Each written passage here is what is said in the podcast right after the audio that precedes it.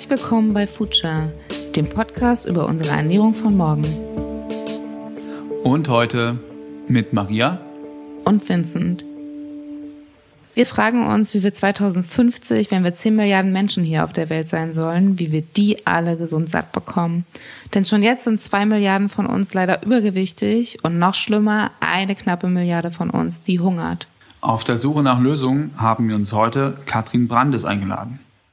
Liebe Katrin, schön, dass du da bist. Danke, dass wir sprechen dürfen. Stell dich doch vielleicht mal für die Zuhörer in drei Sätzen kurz vor. Ja, das mache ich gerne. Ich freue mich auch dabei zu sein. Äh, ja, mein Name ist Katrin Brandes. Ich arbeite als Gastronomieberaterin äh, und Kochbuchautorin und habe nebenher oder betreue nebenher relativ viele Food-Projekte. Und bist die Krautbraut. Achso, ja, und bin natürlich die Krautbraut, was tatsächlich eines dieser Food-Projekte auch ist, äh, in dem äh, ich mich mit Fermentationstechniken beschäftige. Und das ist ja das absolute Hype-Thema gerade. Es ist ja jetzt ganz frisch rausgekommen, The Noma Guide to Fermentation. Und es ist natürlich sofort in die New York Times Bestsellerliste aufgestiegen. Ja, mein Buch ja leider nicht, aber nun gut. Was aber ja trotzdem heißt, also wenn es auch international jetzt so abgeht, könnte ja gerade kein Thema heißer sein in der Gastro-Szene, oder? Das ist wohl wahr. Also ich glaube, mittlerweile ist es doch so, dass sich jeder irgendwann mal angefangen hat, damit ein bisschen zu beschäftigen und ich glaube auch gemerkt hat, dass man da keine Scheu vorhaben muss und dass es auch viel Spaß hat und auch wirklich tolle geschmackliche Ergebnisse bringt. Und kannst du trotzdem noch mal kurz eigentlich erklären, was man genau unter Fermentation versteht?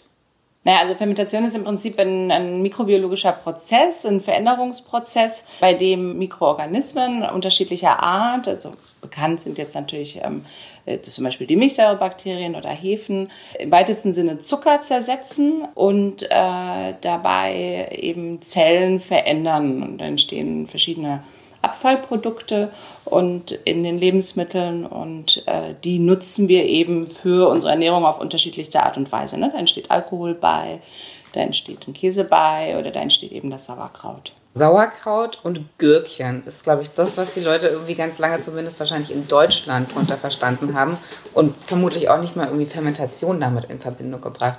Warum hat so eine total traditionelle Methode so lange gar keinen Anklang gefunden, glaubst du? Also ich glaube, hier in Deutschland ist es äh, so ein bisschen Spezialweg gegangen. Also in anderen Ländern ähm, hat äh, quasi sich die oder haben sich die Fermentationstechniken, die traditionell in der Bevölkerung schon Jahrhunderte oder Jahrtausende genutzt worden, länger gehalten. Und hier ist das, ähm, und ich glaube, ein, ein Großteil auch kriegsbedingt, ist, ist diese Technik, ähm, die ja äh, ganz, ganz einfach anzuwenden ist und die eben vor allen Dingen für die Konservierung sehr, sehr einfacher und günstiger Lebensmittel äh, verantwortlich ist, wie eben das Kraut, also ne, was ja aus dem Kohl entsteht, ähm, den es ja in ganz Deutschland gibt. Und äh, dann ist das quasi während der Kriege oder, auch nach der Kriege äh, ein Lebensmittel geworden, ähm, was halt eine massenhafte Verbreitung hatte, was sehr, sehr einfach herzustellen war und was aber dann, äh, wie soll ich sagen, in so eine Art Verdrängungsprozess äh, gekommen ist oder in so eine Art Oma-Ecke oder Armen-Ecke auch zum Teil gerutscht ist äh, weil man diese harten Zeiten ja gerne vergessen wollte. Und, und dann obendrein äh, haben uns quasi im Prinzip unsere Gegner im Krieg, die Alliierten oder wer auch haben immer alle uns Krauts genannt, sodass wir auch noch einen negativen Spitznamen davon hatten. Und äh, weil wir tatsächlich äh, jeder Soldat im Krieg diese Konserven mit dabei hatte oder Sauerkraut auch mit dabei hatte. Und deswegen ist das Ganze bei uns tatsächlich in, in, in so eine falsche, traurigerweise muss man sagen, so eine falsche Ecke gerutscht und äh, kulinarisch äh, äh, ist da, war da irgendwann mal keiner mehr, der das hochgehalten hat. Ne? So äh, Sauerkraut ist toll und, und sondern das war dann irgendwann mal so was sehr Provinzielles, nur sehr Regionales, hat sich in bestimmten Ecken Deutschlands gehalten. Und äh, in, aber in den Metropolen, wo ja quasi ne, dann auch die jungen Leute sind und so und, und auch Trends quasi entstehen, war das hier lange Zeit unentdeckt. Da mussten tatsächlich, äh, ich will mal sagen, Amerikaner wiederkommen und, und uns eigentlich zeigen, wie geil das ist. Oder auch ähm, ne, äh, Trends aus Korea, war ja aber dann auch das Kimchi ist ja das hippere Sauerkraut, könnte man sagen. Und was glaubst du, was ist heute in erster Linie dann das Coole daran oder warum ist Fermentation jetzt der Riesentrend? Geht es jetzt wirklich ums Haltbarmachen, was jetzt die ursprüngliche Idee ja oft war? Geht es um die positiven Effekte auf den Magen-Darm-Trakt oder ist es tatsächlich der Geschmack? Also ich glaube, es ist eine Vielzahl von Argumenten, die dafür sprechen, Fermentation wieder in den eigenen Alltag äh, zu implementieren. Und ich denke mal, dass ähm, diese Vielzahl ja nicht nur dafür spricht, es zu tun, sondern halt auch dafür sorgt, dass viele, wie soll ich sagen, Verfechter von Lebensmittelideologien halt immer so einen ganz bestimmten Teil für sich äh, entdecken. Ne? Also die einen entdecken halt eben äh, dieses ähm, äh, gesunde, die andere entdecken halt, dass man, äh, wie soll ich sagen, damit halt vielleicht vorrangig äh, mit Gemüse etwas zu tun hat und damit eine vegane Lebensweise positiv unterstützen kann. Äh, jemand anders entdeckt, dass es halt einfach ne, do it yourself, es macht einfach Spaß, es zu machen. Es spielen so ganz viele Faktoren eine Rolle und ähm, ich glaube, dass das Thema Genuss zum Teil vielleicht sogar ins Hintertreffen geraten ist, wobei mir das immer ein, ein, ein persönliches Anliegen war zu sagen, also fermentierte Lebensmittel äh, sind eben nicht nur gesund, sondern äh, sie schmecken eben auch einfach toll. Genau, du bist die Krautbraut, aber das warst du ja nicht schon immer. Wie bist du denn zu dem Thema mal gekommen? Ja, auch tatsächlich sehr auf, auf verschlungenen Wegen. Ähm, einer meiner Food-Aufträge äh, war hier in, für den Prinzessinnengarten, das ist ja dieses Urban Gardening-Projekt hier in Berlin. Und die haben zusammen mit der Kunsthalle in Baden-Baden ähm, eine Ausstellung kuratiert, äh, die hieß Die Macht der Machtlosen. Und ähm, die Macht der Machtlosen äh, hatte verschiedene Themen in, im Alltag zum Thema. Und ähm, das war also zum einen natürlich Politik, dann war das Erziehung und dann war das aber eben auch Ernährung. Und äh, die Macht der Machtlosen sagt es schon, äh, wie kann man quasi Verantwortung, die wir in unserem Alltag weitestgehend abgegeben haben an andere Instanzen, sei es jetzt die Lebensmittelindustrie oder die Politik oder die Schulen oder die Universitäten, wie kann man sich das wieder für den eigenen Alltag zurückerobern? Um ein individuelleres, äh, verantwortungsvolleres Leben zu führen. Und das Thema Lebensmittel ist ja da auch sehr, sehr interessant, weil ja lange Zeit, ich würde mal sagen, seit der Industrialisierung äh, der Lebensmittelproduktion, das Marketing für die oder die Lobbyarbeit für die Lebensmittelindustrie ja im Prinzip vor allen Dingen propagiert hat, ihr braucht es nicht mehr selber machen, wir machen das schon, vertraut uns, es wird toller, es wird günstiger und gesünder sowieso. Oder vielleicht musste man das gar nicht sagen, doch, doch, die Margarinenindustrie hat auch gesagt, es ist gesünder. Und ja, und äh, macht einfach gar nichts mehr, guckt nur noch Fernsehen und wir machen den Rest für euch. Und das war ja lange Zeit im Prinzip auch das, was die Leute geglaubt und auch gemacht haben. Und im Rahmen dieser Ausstellung sollte halt nun gezeigt werden, durch verschiedene Installationen und Workshops, ähm, wie man sich äh, diese Themen für den Alltag wieder zurückerobern kann. Und natürlich ist es ganz klar, da ist Do-it-yourself eine, eine wichtige ähm, Geschichte. Ähm, äh, lerne wieder zu kochen, lerne wieder einzumachen, lerne wieder dich um dich selber zu kümmern und auch um diese Lebensmittelprozesse, die ja äh, nicht nur eine Belastung, sondern auch eine Bereicherung sind. Und, und ja, und dann war ich für das Thema Einmachen zuständig, weil ich lange, lange Zeit auch eine Feinkostproduktion hatte und eben ähm, äh, Konfitüren, Ketchup, alles, was ins Glas kam, gemacht habe, aber eingemacht und, und nicht fermentiert. Und dann kam eben die Frage, ähm, Baden-Baden unten ist ja auch eine Sauerkrautecke, ne? Ja, äh, kannst du nicht auch Sauerkraut und Fermentation machen? Wir wollen auch so große Gläser installieren mit Sauerkraut und so. Und ich dachte dann, ich fuhr dann mit dem Zug dahin und habe dann länger Zeit drüber nachgedacht. Ich habe natürlich gesagt, ja klar, äh, habe ich noch nie gemacht, aber werde schon irgendwie können, ne, was man halt so sagt. Und dann habe ich dann im Rahmen dieser Zugfahrt dann bei meiner Oma angerufen mit super schlechten Empfang und gesagt, Oma, äh, du hast mir doch so viel beigebracht, warum hast du mir eigentlich nie gezeigt, wie du dein Sauerkraut gemacht hast? Wir haben darüber gesprochen, du hast unten im Keller diesen riesen Topf jetzt immer noch stehen. Ähm, ich weiß, dass du es gemacht hast, du hattest eine Landwirtschaft, du hattest ja ein Feld mit Kohl, das weiß ich alles, aber warum hast du mir das nie gezeigt? Ich will jetzt fermentieren lernen. Und dann meinte Oma, meine Oma, aber Kindchen, willst du dir das wirklich antun? Und dann äh, ich so, ja, naja, also was kann denn da jetzt so schlimm dran sein, dass du mir zeigst, wie man Sauerkraut macht? Und dann stellte sich halt raus, und das ist halt eben auch, denke ich, einer der Gründe, warum dieses Sauerkraut machen ein bisschen äh, verlustig gegangen ist, dass für meine Oma Sauerkraut machen eine riesige Aktion war. Die hatte halt ein riesiges, naja, riesig nicht, aber die hatte halt einen Garten voll mit Kohlköppen. Dann musste das alles abgeerntet werden und dann mussten ihre Nachbarinnen kommen und dann mussten diese ganzen Kohlköpfe halt gehobelt werden auf so einem riesen Hobel. Dann musste das eingestampft werden und dann kam das halt alles in den Keller in diesen großen Töppen und das war eine riesen Aktion. Dann meinte ich, Oma, ich will mir ein Wirsin auf dem, ne, oder irgendwie ein, ähm, keine Ahnung, einen Kohlkopf auf dem Markt kaufen und will in irgendein kleines Glas. Ich will nicht, ne, ich habe keinen Garten.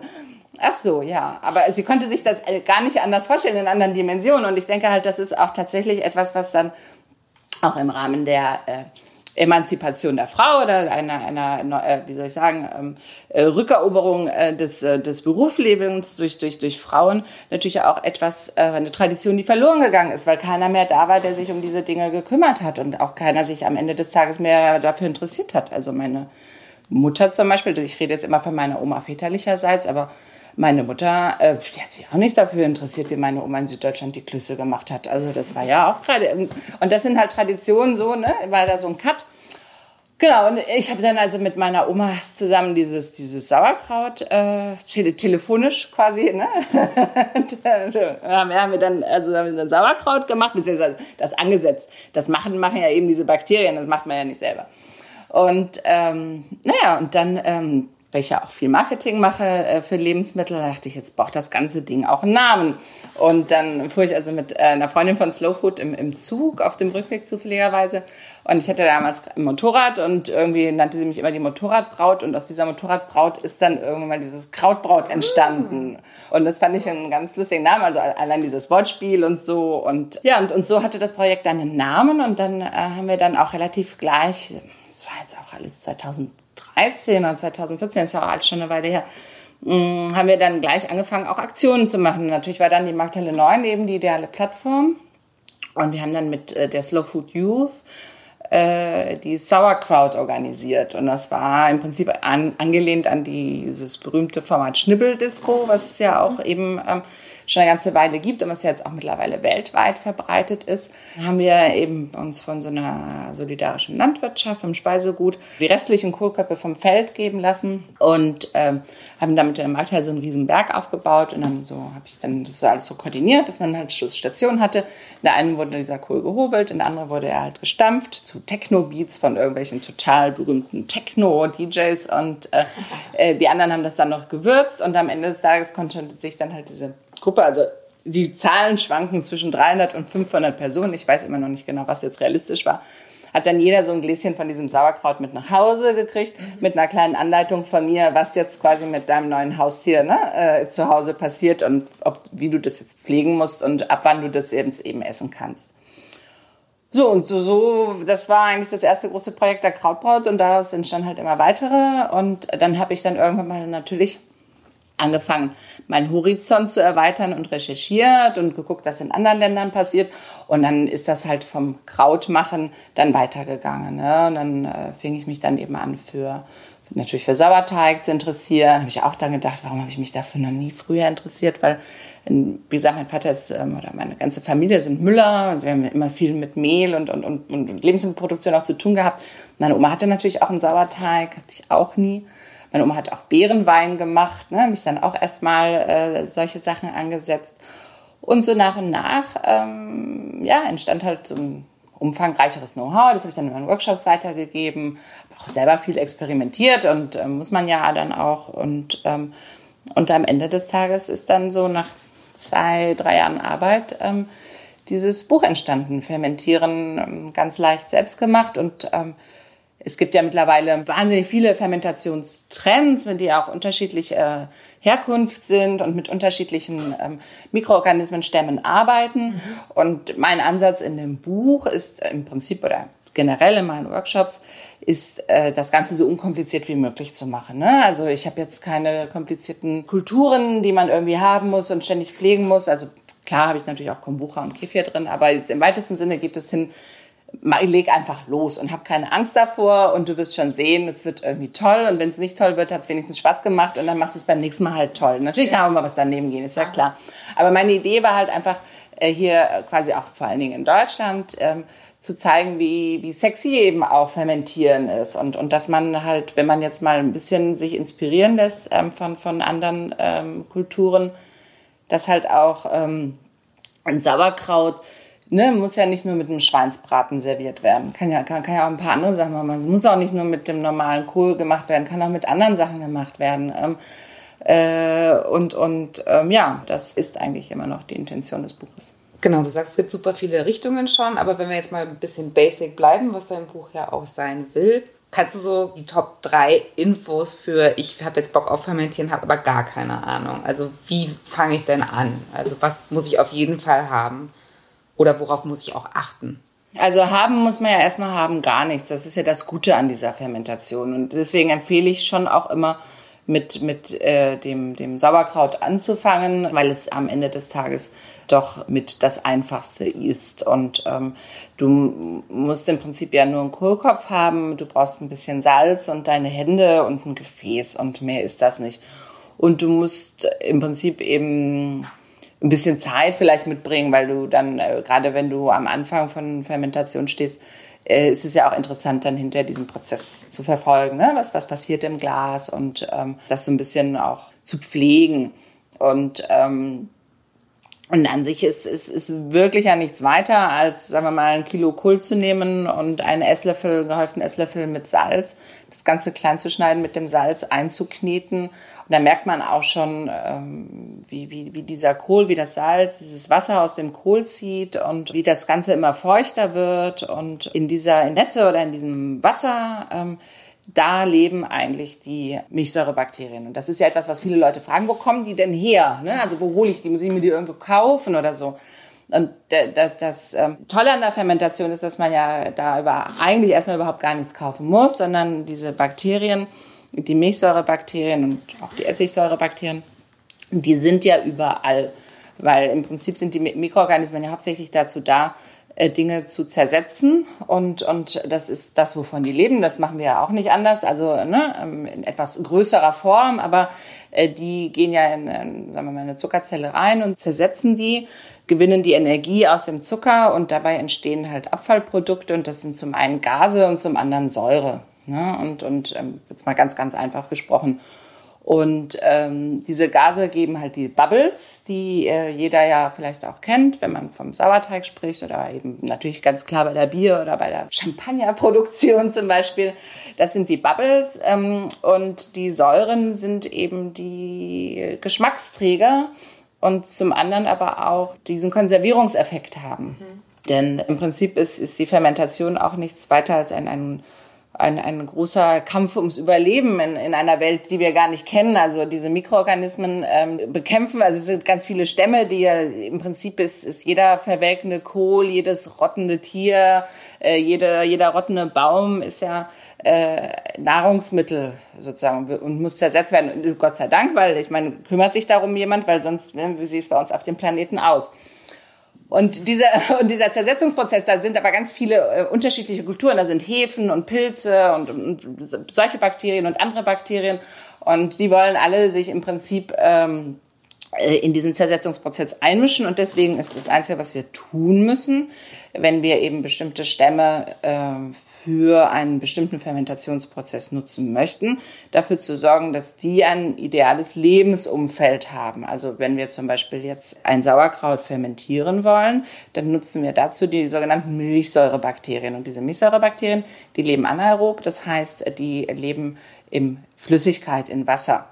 Und was wir zum Beispiel nicht wollen, ist, dass jetzt Schimmelpilze ankommen und uns das ganze Ding verschimmeln. Das wollen wir vielleicht, wenn wir Käse machen, weil wir dann einen Schimmelpilz toll finden, ne? wenn wir dann irgendwie ein Ad Roquefort oder irgendwas entstehen lassen. Aber in dem Fall von Sauerkraut finden wir Schimmel nicht so toll. Und deswegen müssen wir immer dafür sorgen, dass im Prinzip dieses Kraut in diesem Wasser, was das Salz ja quasi während wir das gestampft haben und geknetet haben, rausgezogen hat, in diesem Wasser, in dieser Flüssigkeit äh, quasi äh, von dieser Flüssigkeit abgedeckt ist. Denn wiederum der Schimmel findet Flüssigkeit nicht so toll und setzt sich dann, dann arbeitet sich nicht durch das Wasser durch, sondern setzt sich maximal auf so einer Oberfläche ab. Und das ist so das einzige Know-how, was wir so ein bisschen wissen möchten. Und, und, und ähm, dann sagen ganz viele Leute, oh, muss ich mit Handschuhen arbeiten und muss ich ganz hygienisch sein und dann koche ich alle Gefäße vorher aus. Und ich immer, äh, nein, weil ähm, mache ich mir meine ganzen Bakterien kaputt. Denn die leben ja quasi auf den Gefäßen, die leben vor allen Dingen auch auf unserer Haut. Und äh, die ganze Küche ist damit voll. Und je mehr ich versuche, die äh, wegzuhygienisieren, desto äh, weniger lebhaft wird mein Fermentationsprozess. Mhm. Und das ist ja auch eines der Dinge, die in der Lebensmitteltechnologie oder auch in der modernen Lebensmittelproduktion vielleicht falsch laufen, weil ähm, diese in vielen Dingen ganz, ganz krasse Hygiene, die durch moderne Techniken und, und chemische Erfindungen möglich ist, halt eben ganz, ganz viel kaputt macht von diesen natürlich vorhandenen Mikroorganismen, was zum Beispiel auch dazu führt, dass der Emmentaler äh, gar keine Löcher mehr hat, ne? weil die Löcher entstehen durch ähm, die Gase eben von, von diesen Milchsäurebakterien oder von äh, diesen äh, und ähm, genau und dann hat der Emmentaler halt eben auf einmal gar kein ähm, Löcher mehr. Jetzt sind wir von den ne, von den Sauerkraut zu den Löchern im Emmental gekommen. Das wollte ich eigentlich gar nicht. Also zurück zu unserem Sauerkraut. Wir haben das jetzt dann zu Hause in so einer Schüssel und da haben wir das jetzt mit dem Salz und dem äh, geknetet und da ist jetzt das Wasser ausgetreten und jetzt stampfen wir das oder matschen das, ähm, wie auch immer, in irgendein Glas rein. Ich nehme immer so Gläser mit Bügelverschluss, die sind am praktischsten. Nehme aber dieses Gummiding ab und dann schaffe ich das so rein ähm, mit den Händen oder mit irgendeinem kleinen Stampfer, dass dann dieses Kraut quasi von diesem Wasser bedeckt ist und mache das zu. Und um das Ganze aber attraktiver zu machen, ähm, kann man das natürlich auch gleich schon würzen. Also kannst du alle möglichen Gewürze reintun. Aber das ist die Basis. Und mhm. dann hat man eben dafür gesorgt, dass die Milchsäurebakterien, die in diesem Wasser wohnen, sich auf den Zucker, der in den Zellen vom Kohl ist, sich draufstützen können und einfach anfangen, den, den aufzuessen, aufzuknacken und eben die Säuren zu produzieren und die Gase. Und deswegen wird das dann im Glas immer saurer. Und diese Säure trägt eben ne, zum Geschmack bei Sauerkraut aber auch dazu, dass andere Mikroorganismen abgeschreckt werden, weil Säure tötet ja auch und viele können in bestimmten pH-Werten, äh, in der Umgebung mit bestimmten pH-Werten, viele Organismen gar nicht mehr leben. Ne? Deswegen kann man mit Essig ja zum Beispiel auch desinfizieren und so, weil es halt einfach sauer ist und das tötet ab. Und der Witz ist, oder das Krasse ist, dass diese ganzen Milchsäurebakterien sind unterschiedliche Stämmen, die töten sich selber ab. Also je saurer es wird, desto sozusagen ne, mehr von diesen Stämmen sterben ab, bis am Schluss nur noch die härtesten, das sind meistens die Essigsäurebakterien, überleben. Und dann ist das Sauerkraut ganz sauer geworden und dann ist der Fermentationsprozess auch immer mal zu Ende, weil halt einfach auch gar kein Zucker mehr da ist. Und das ist dann der Moment, wo ein sehr saures Sauerkraut entstanden ist. Und wie lange habe ich dann gewartet? Also wenn das ganz durchfermentiert ist, sind es meistens äh, vier bis sechs Wochen. Das hängt auch so ein bisschen von den Temperaturen ab, weil die ähm, tatsächlich ja, äh, die Mikroorganismen auch so, so ein bisschen sind wie wir. Also wenn es so ganz, ganz kalt ist, mögen sie es nicht. Wenn es ganz, ganz, ganz warm ist, mögen sie es auch nicht. Sie mögen es so gern bei Zimmertemperatur, dann arbeiten die am besten. Und was halt eben äh, auch noch eine Rolle spielt, ist, wie sauer man das überhaupt haben muss oder haben möchte. Und ich esse mein Sauerkraut zum Beispiel überhaupt nicht so gerne sauer. Ich mag es gerne ganz frisch. Und deswegen stoppe ich meistens die Fermentation nach zwei Wochen und sag, äh, Leute, ihr geht jetzt in den Winterschlaf, stell mein Glas in den Kühlschrank und dann geht die Fermentation viel, viel langsamer vonstatten, weil die halt eben alle in so eine Art Schockstarre im Kühlschrank verfallen, die kleinen Bakterien, die Armen. Und dann äh, hören die auf, diese Säure zu produzieren. Das Sauerkraut bleibt halt im Kühlschrank, hält sich lange und äh, obendrein ist es nicht so sauer. Und so habe ich es persönlich am liebsten. Ähm, bei Sardinen gibt es ja so Jahrgangssardinen. Ne? Wäre das bei Sauerkraut auch eine, irgendwie eine Möglichkeit, dass man sagt, okay, man hat jetzt irgendwie ein Sauerkraut von 2008 und äh, dann eins von 2012 und da gibt es geschmackliche Unterschiede? Also, ähm, oder? Nee, das kann man nicht mit Jahren messen, weil so lange hält das Kraut dann am Ende des Tages doch nicht so unbedingt. Also ähm, irgendwann mal ist es dann doch so, dass ähm, äh, ja, es einfach unattraktiv wird oder schleimiger wird oder wie auch immer. Also man könnte es höchstens auf Monate sozusagen. Das ist das jetzt Kraut, ne? Dezember 2018 versus Januar 2019. Da können wir Unterschiede schmecken. Aber in Jahren ist das jetzt bei Gemüse schwer. Das ist, lässt sich natürlich in anderen Fermentationstechniken äh, anders. Also gerade wenn du Miso oder solche Sachen machst, ne, oder, oder äh, auch Soßen, die haben eine andere Haltbarkeit. Hast du, äh, weil du gerade ähm, Miso und sowas sagst, äh, ich bin großer Tee-Fan. Ähm, hast du schon mal mit fermentierten Tee experimentiert oder, oder geschmacklich? Also normalerweise werden die ja, äh, ist ja ein Tee oxidiert und es gibt so, so fermentierte Tees. Hast du da schon mal was irgendwie mit? Tatsächlich äh, bin ich gar nicht so ein großer Tee. Oh, ist ja nicht, ist ja nicht schlimm. Äh, ähm, nee, äh, habe ich, hab ich nicht. Also ähm, ich habe schon davon gehört, dass es das gibt, aber selber habe ich noch nichts mit Tee gemacht, nein. und Sojasauce, noch letzte Frage in der Richtung? Also Soßen habe ich ähm, einige, äh, sind auch im Buch äh, sehr viele interessante Rezepte drin, also vor allen Dingen aber jetzt in Richtung Ketchup, also was man so mit heimischen Gemüsen macht. Ähm, eine Sojasauce selber habe ich nicht gemacht, auch einfach weil jetzt im, im Buch selber ist der Ansatz eher ne, mit dem, was man ganz einfach auf dem Markt finden kann und nicht unbedingt ähm, sehr exotische Sachen. Ähm, Es sind nochmal andere Bakterien. es sind dann auch nochmal andere Bakterien und, und ähm, mir ging es jetzt drum einfach äh, mit den Bakterien, die wir quasi haben und dem ähm, Gemüse, was wir hier haben, etwas zu machen. Äh, mit Ausnahme jetzt tatsächlich bei den Getränken, da habe ich mit äh, dann doch mehr eine Kefir und, und eine Kombucha-Kultur angeschafft. Ähm, und beim Joghurt habe ich auch ein bisschen rumexperimentiert. Da habe ich mir auch einen Bacillus bulgaricus aus dem Internet kommen lassen, nicht wahr? Also das kann man tatsächlich auch Ja, das kannst du bestellen. auch. Du kannst dir einen Bacillus bulgaricus nach Hause kommen lassen. Was kostet sowas? Ach, gar nichts. Das ist irgendwie, keine Ahnung, 9 Euro kriegst du so ein Tütchen oder so und damit halt kannst du Joghurt machen bis an dein Lebensende. Und ähm, ich habe dann halt experimentiert, ob das jetzt normalerweise kannst du ja eine Joghurtkultur ganz einfach aus einem Joghurt übernehmen. Wenn du jetzt einen Joghurt hast, der ne, ähm, äh, einen richtigen einen richtigen Joghurt im Bioladen kaufst und dann steht da drauf lebende Kulturen, dann kannst du davon ausgehen, dass du damit quasi deine eigene Joghurtproduktion ansetzen kannst, weil da leben tatsächlich diese Mikroorganismen noch drin. Und wenn du diesen Joghurt halt mit sozusagen einer anderen Milch vermischt, dann entsteht dann halt einfach äh, gesagt auch wieder Joghurt. Aber du kannst natürlich, es gibt verschiedene Stränge von Milchsäurebakterien. Und die haben äh, tatsächlich unterschiedliche Säurewerte oder die äh, lassen die Milch anders fest werden. Und einer dieser bekanntesten ist eben der Baci- Bacillus bulgaricus, wenn man sagt, dass dieser bulgarische Joghurtstil halt sozusagen der leckerste ist und ja auch, ähm, oder auch dieser der griechische Stil ist ja auch derselbe im Prinzip, dass das so ganz ähm, trendy ist. Und habe ich gedacht, ach, mache ich auch mal was Trendiges und habe mir den, Bacillus bulgaricus äh, bestellt. Aber ich habe keinen großen Unterschied gemerkt. Also da- das ist tatsächlich auch so, dass du, wenn in deiner Küche so viel passiert und in deiner Küche äh, so viele unterschiedliche Fermente hast, dann vermischen sich die Kulturen auch ganz schnell. Also das, ich arbeite ja nicht rein rassig im Labor, wo ich einen Raum habe, für, wo ich nur Bacillus bulgaricus mache, sondern ich arbeite in meinem Kühlschrank, wo wahrscheinlich keine Ahnung, was alles für Bacillusse da sind.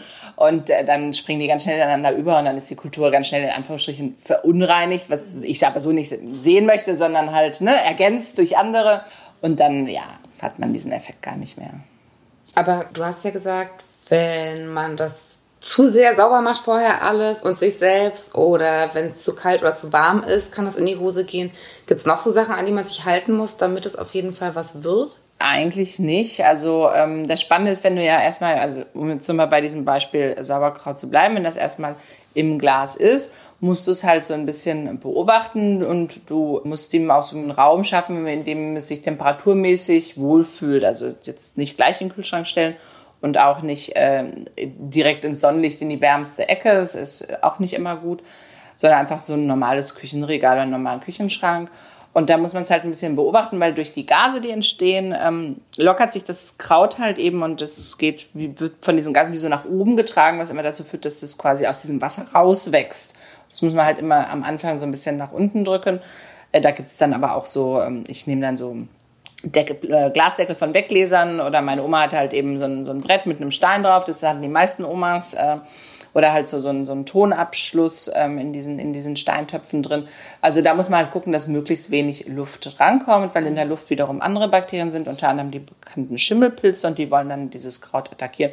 Aber ansonsten gibt's eben jetzt, sagen wir mal, für äh, diese Gemüsefermentation nicht so wahnsinnig viele Do's und Don'ts. Ähm, das wird dann natürlich, wenn du jetzt zum Beispiel eine Rohwurst fermentierst, also mit Fleisch oder Fisch arbeitest oder auch beim Sauerteig ähm, gibt es nochmal andere Prozesse, die etwas komplizierter sind ne? und gerade beim, beim Fleisch und beim Fisch natürlich auch eine gesundheitlich bedenkliche Wirkung haben könnte. ähm, also weil natürlich rottet, wenn es jetzt ähm, nicht fermentiert, sondern rottet, Also äh, dann ähm, ist natürlich auch ein Fleisch ähm, dann ähm, nicht so ganz gesund. Und gibt es Sachen, die grundsätzlich gar nicht dafür geeignet sind?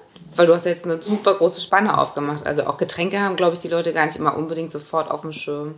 Also eigentlich kannst du das allermeiste fermentieren, ist dann auch immer eine Frage des Geschmacks. Ne? Also ähm, zum Beispiel ist jetzt, äh, weiß ich nicht, habe ich in verschiedenen äh, Restaurants ähm, haben die Spargel fermentiert. Zum Beispiel eine Sache, die mir überhaupt nicht schmeckt. Also diese, dieser ganz erdige äh, und leicht bittere Geschmack vom, vom Spargel in Kombination mit der Säure, finde ich persönlich, ist nicht, trifft nicht meine Geschmackswelt. Aber wird gemacht und kann man machen und ähm, ne, ist gar kein Thema. Was jetzt einfach nicht geht, weil es vom Ergebnis her einfach auch nicht, nicht ähm, sind äh, sehr stärkehaltige Sachen, also zum Beispiel Kartoffeln oder so. Ähm, das ist nicht so optimal. Also es gibt kein schönes Ergebnis, weil du die rohe Kartoffel ja auch nicht essen wollen würdest, die ist ja auch giftig. Und äh, das verändert sich nicht durch einen Fermentationsprozess. Ne? Aber ansonsten gibt es eigentlich eher weniger Dons. Also ganz im Gegenteil, das ist eine Haltbarkeitstechnik, die, die auf alle, alle Lebensmittel, alle Bereiche angesetzt worden ist. Also ähm, Fisch, Fleisch, alles.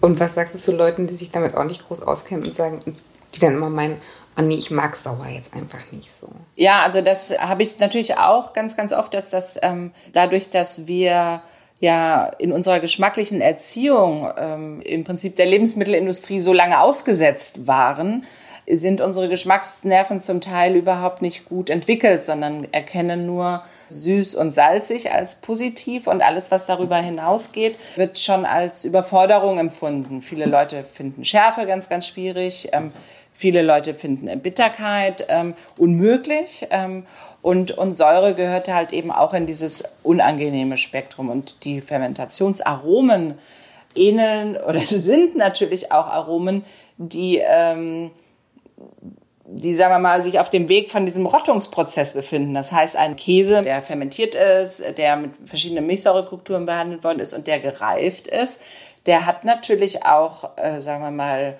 ein ganz breites Spektrum an erdigen, buttrigen, kiesigen, stinkigen und nicht immer auf Anhieb attraktiven Aromen. Das hat, kennt ja jeder seine eigene Schwelle beim Käseessen auch. Und, und das ist aber ja etwas, was man lernen kann. Und wenn wir uns auf dieses Abenteuer begeben wollen und sagen wollen, oh, im Leben gibt es so viele Lernprozesse und diese geschmackliche Schulung und, und dieses sich herantrauen an etwas ist eigentlich so eine tolle Herausforderung, die so viel Spaß macht, dass es einfach schade ist, sich selbst zu beschränken und, und diesem Diktat zu erliegen, oh, nur alles, was ganz, ganz süß ist oder alles, was so ein bisschen eine chipsige Salzigkeit hat, ist lecker und, und der Rest ist bäh. Und äh, das, das, das, das gibt Vorurteile, aber ich kann wirklich nur jeden einladen, äh, sich da selber zu überwinden und, und, und sich darauf einzulassen, weil es einfach am Ende wahnsinnig viel Spaß macht und eine tolle Bereicherung ist. Also ähnlich wie beim Wein. Also man fängt mit 15, 16 an und sagt, nee, trocken geht gar nicht.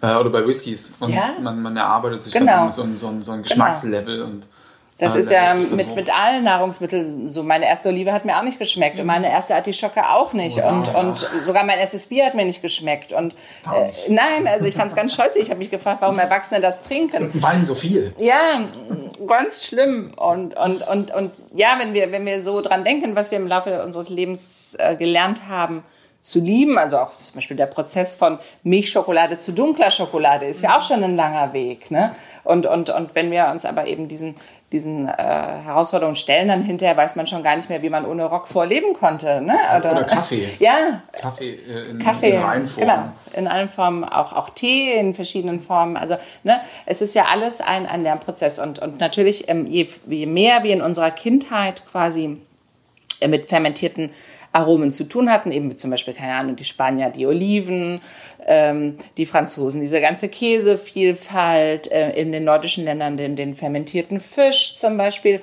Und wenn man das alles quasi als Kind schon gelernt hat, dann ist man natürlich sehr viel offener äh, sozusagen äh, für das Fermentationsaromenspektrum. Und ansonsten muss man sich halt im Erwachsenenalter auf dieses Abenteuer begeben und sich darauf freuen. Also, also sagst du auch, wenn, wenn wir eine Zukunft möchten, in der wir breit gefächerter essen, sollten wir relativ früh anfangen, unsere Kinder darauf vorzubereiten. In jedem Fall, denn also je weg, weg von diesem alles ist gleich und ähm, das Schulessen muss püriert, ein bisschen was mit Biss und aber alles irgendwie Karotte, Kartoffel und. Also je mehr wir unseren Kindern zu, zu essen geben und zu, zu, zum geschmacklich Lernen geben und je früher das ist, desto besser ist es. Und ähm, also ich weiß es, ich habe jetzt selber keine Kinder, aber ich habe eine kleine Nichte und einen kleinen Neffen, die ich natürlich kulinarisch intensiv betreue. Und deswegen ähm, weiß ich, ähm, natürlich, dass nicht alles sofort schmeckt und dass auch vielfach bäh gesagt wird und dass man als Mutter, also wenn ich an meine gestresste Schwester denke, natürlich manchmal auch auf den einfachen Weg des geringsten Widerstands geht und denkt, dann koche ich halt nur Nudeln mit Butter, ist doch scheißegal, Hauptsache die haben irgendwie äh, was gegessen. Aber ähm, dazu ist dann halt vielleicht auch hier so jemand da wie eine Tante oder eine Oma oder keine Ahnung und halt einfach zu sagen, so, jetzt gehen wir mal hier hin und jetzt essen wir mal eine Pizza mit Oliven und nicht eine ohne Oliven und dann, ne, und so, so nach und nach. Oder eine Pizza mit Käse statt eine Pizza ohne Käse. Ähm, wobei Mozzarella bei meinen Nichten Neffen nicht als Käse gilt. Aber und, und dann, wenn man äh, das, das wirklich mit drei, vier, fünf Jahren anfängt, dann ist das ganz normal und, und dann natürlich auch mit gutem Beispiel vorangeht. Ich denke mal, ähm, in, in, gerade in der Schule ist es doch interessant zu sehen, was, was isst man und da, da, da kleine kulinarische Abenteuer einzubauen, ist doch, hat doch auch einen erzieherischen Wert. Und da finde ich es schade, wenn darauf verzichtet wird zugunsten einer einheitlichen Ernährung. Mhm. Kann man trotzdem davon zu viel essen? Kann man zu viel vergorenes essen? Weil es ist ja tatsächlich per se erstmal sauer, wenn wir es jetzt darauf reduzieren. Naja, es hängt natürlich ein bisschen auch davon ab, wie jetzt ähm, die eigene Ausstattung mit Mikroorganismen ist, sozusagen, also in welchem Zustand man sich befindet. Ähm, denn äh, wir sind ja komplett, äh, wie soll ich sagen, wir bestehen ja eigentlich zu, weiß ich nicht wie viel Prozent aus diesen ganzen Mikroorganismen. Die leben ja in uns und die sorgen ja auch, und das entdeckt man ja jetzt auch zum Teil erst, die sorgen ja auch für unseren ganzen Stoffwechsel, für unseren ganzen ähm, Hormonhaushalt. Also da sind ja ganz, ganz viele Dinge, die auch noch gerade jetzt erst erforscht werden, die durch diese Mikroorganismen gesteuert werden.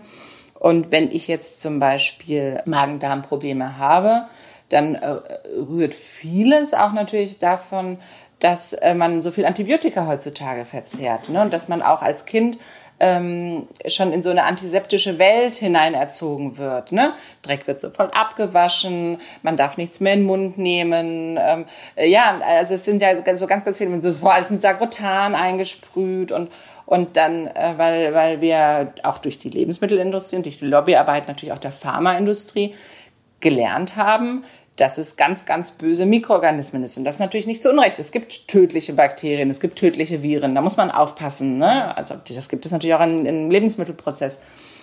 Aber äh, durch dieses äh, Feindbild haben wir im Prinzip vergessen, dass es halt eben nicht nur die Bösen gibt, sondern auch die Guten. Es ist ja tatsächlich wie im wirklichen Leben, wie überall. Also es gibt einfach nicht nur die Bösen und wir können nicht nur Feindbilder aufbauen, und uns darauf konzentrieren, sondern wir müssen halt auch sehen, was wir mit den Guten machen können und, und da eben äh, weiter vorankommen.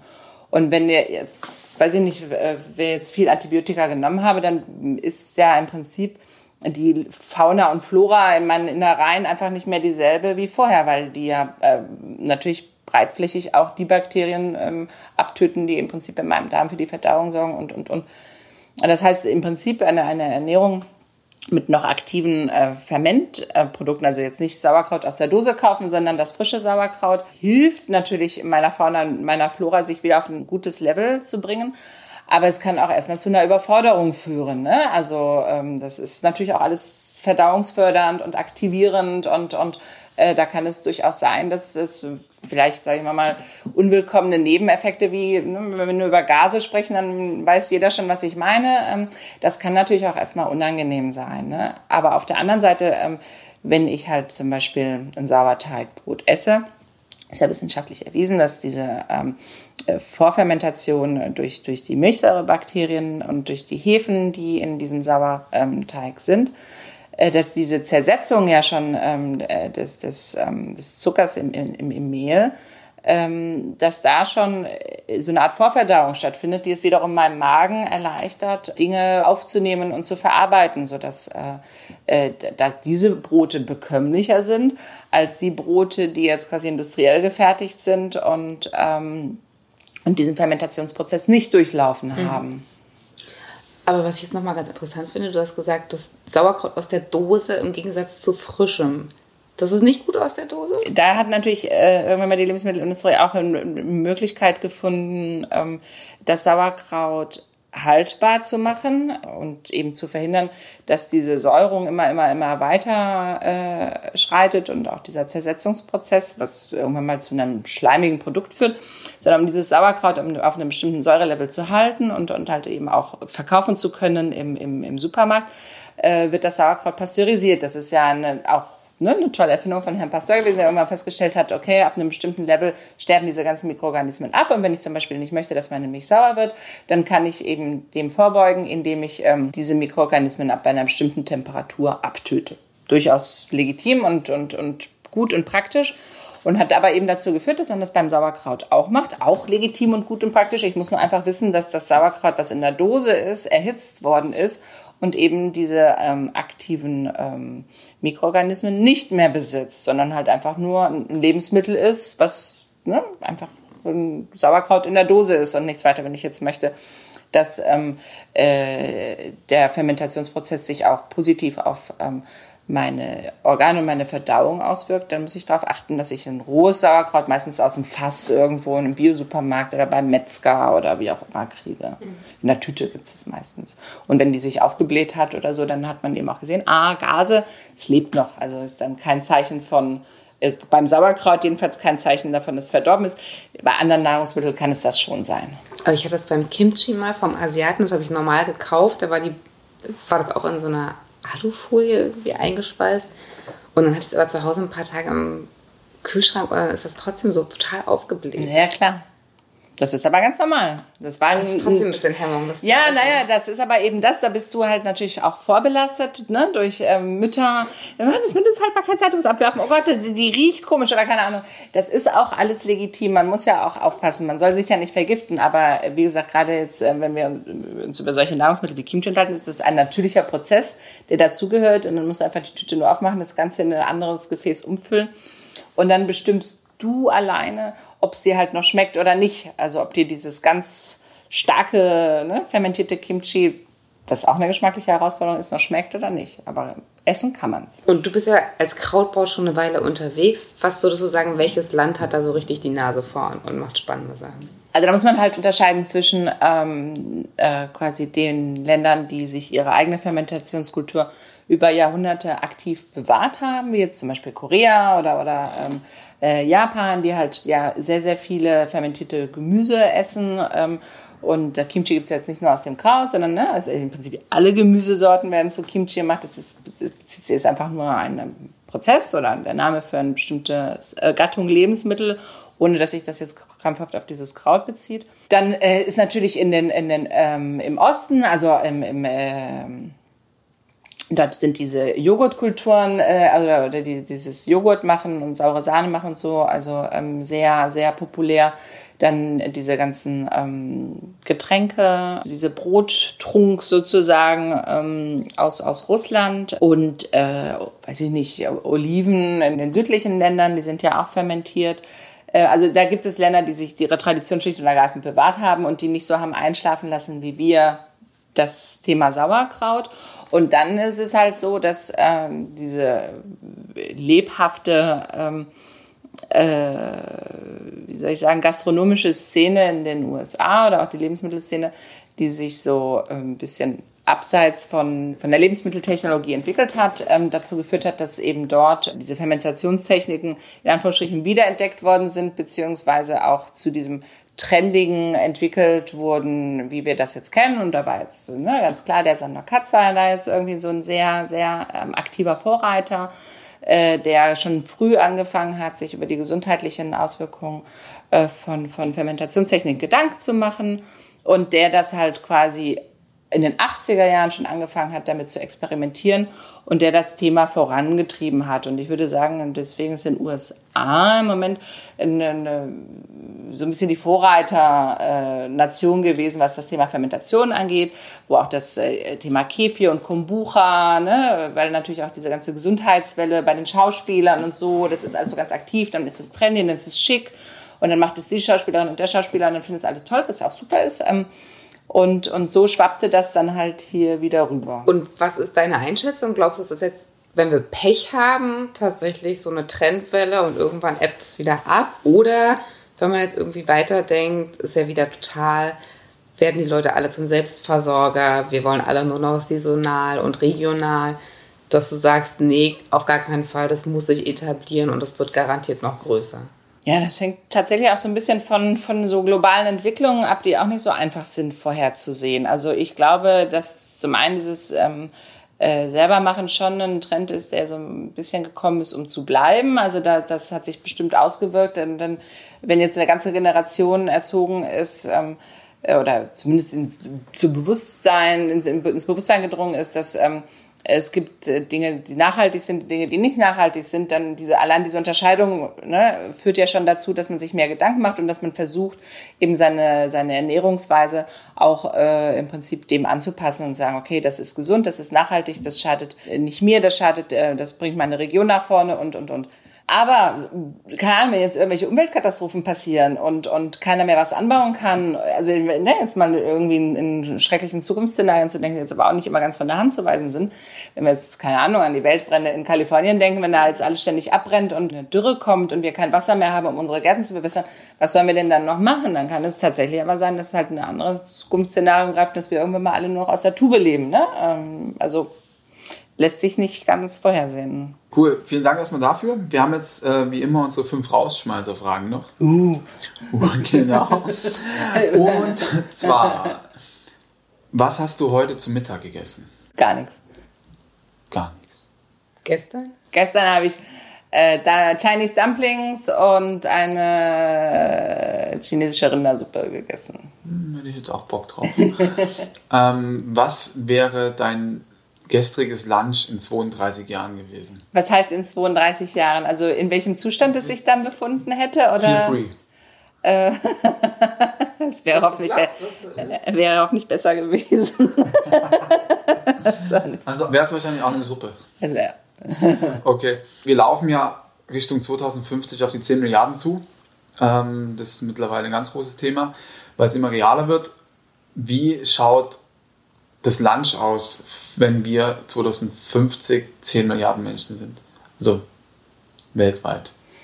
Naja, also es ist ähm, tatsächlich, hängt es auch wieder von verschiedenen Zukunftsszenarien ab. Also ähm, äh, man kann sich äh, im Prinzip zwei Dinge vorstellen. Entweder ein sehr durchtechnologiertes Ernährungssystem, was eben den Menschen vorfabrizierte äh, Lunches quasi äh, vorverpackt, wie auch immer, zu günstigen Preisen anbietet. Das wäre jetzt quasi eine Fortführung. Oder ähm, wir haben das Glück zu sagen, dass zumindest weite Teile der Erde, ob das jetzt für alle zutreffen mag, äh, 50 Millionen wage ich äh, zu bezweifeln, mh, hat das Glück, äh, tatsächlich diese Do-it-yourself-Techniken äh, in den eigenen Lebensablauf zu integrieren und kann sich selber ernähren. Und das, denke ich, wird hauptsächlich gemüsebasiert sein. Du versuchst mit dem Buch quasi nachhaltig die Konsumenten verändern im Verhalten bezüglich Gemüse und Fermentation. Aber es gibt ja einmal den Konsument und einmal die Jungs und Mädels, die das System bedeuten. Und wir, unsere Ernährung ist ja in, in, in hinsichtlich uns Menschen und unserer Umwelt nicht, nicht immer optimal oder gerade gar nicht optimal. Was meinst du, sollte sich zuerst ändern oder sollte sich unbedingt ändern? Das System oder der Konsument? Na, ich denke, es muss sich beides zusammen ändern. Also ich glaube nicht, dass, äh, also wenn wir, also der Konsument ist natürlich wichtig, weil am Endeffekt muss er sich auf die Hinterbeine stellen und sagen, ich möchte andere Produkte haben, weil nur dann wird jetzt eine Lebensmittelindustrie auch willig sein, die herzustellen. Ähm, gleichzeitig wird eine Lebensmittelindustrie äh, oder die ganze Produktionsindustrie, die dahinter steckt, hoffentlich auch merken, dass sie sich auch auf, äh, einer, in einer Sackgasse befindet und so auch nicht endlos weitermachen kann und auch nach alternativen Produktionsmethoden und äh, wie soll ich sagen, äh, einer Zutatengewinnung und einer Herstellungs- äh, oder einer Veränderung bei den Herstellungsprozessen ähm, herbeizuführen. Das muss sich so ein bisschen aufeinander zubewegen, aber ich denke wirklich, dass ein aufgeklärter Konsument äh, erstmal äh, ein sehr, sehr wichtiger Faktor ist. Okay, und jetzt wirklich die letzte Frage. Nenne uns drei vielversprechende Lebensmittel für die Zukunft. Also ich denke, da wird äh, in jedem Fall ähm, das Thema Gemüse sehr, sehr stark im, im Vordergrund stehen äh, müssen, weil ich äh, esse zwar selber Fleisch, aber ich glaube trotzdem, dass wir zu viel Fleisch essen und dass wir ähm, äh, uns das gar nicht mehr leisten können äh, werden, so viel Fleisch äh, zu produzieren. Also insofern wird eine pflanzenbasierte Zukunft äh, halte ich für sehr, sehr wahrscheinlich. Äh, und dann, äh, ja, ist natürlich das Thema, wo gewinne ich mein Eiweiß her, groß. Ich selber bin nicht so der absoluten Überzeugung, dass wir jetzt ständig auf Insekten umschwenken müssen, ähm, um unsere ähm, Eiweißbedarf zu decken. Äh, ich sehe, das kann, kann, man auch durch Hülsenfrüchte und so weiter machen. Äh, trotzdem ähm, würde ich sagen, dass eine Ernährung auch aus dem Meer eine größere Rolle spielen kann. Also ich sehe das Thema Algen durchaus äh, interessant, weil man die ja auch sehr gut züchten kann, soweit ich jetzt erfahren habe. Insofern äh, denke ich, dass man da äh, sehr, sehr viel machen kann. Und äh, ja auch gerade, wenn wir über verseuchte Meere nachdenken, ähm, mit vielen Nitraten, dass äh, die Algen das ja dann auch aufnehmen und brauchen. Also es ist sozusagen ein positiver Effekt, den so eine Algenzucht haben kann. Genau, eine Win-Win-Situation. Und ähm, jetzt noch ein drittes. Wein, Käse. Wir werden nicht aufhören, alkoholische Getränke zu trinken. Jawohl, wir werden es vielleicht sogar noch mehr brauchen. genau. Ja, vielen Dank, Katrin. Das war ganz toll. Danke. Ja, gerne. Hat Spaß gemacht. Uns auch. So, das war's mal wieder mit einer Folge Future. Schön, dass du dabei warst. Wenn du irgendwie Anregungen hast oder meinst, du kennst wen, den wir unbedingt mal vors Mikrofon holen sollten, äh, schreib uns einfach. Und hinterlass uns natürlich super gerne eine Bewertung, vertag uns, schenk uns Sterne und drück den Abo-Button. Vielen Dank fürs Zuhören. Bis zum nächsten Mal. Bis die Tage.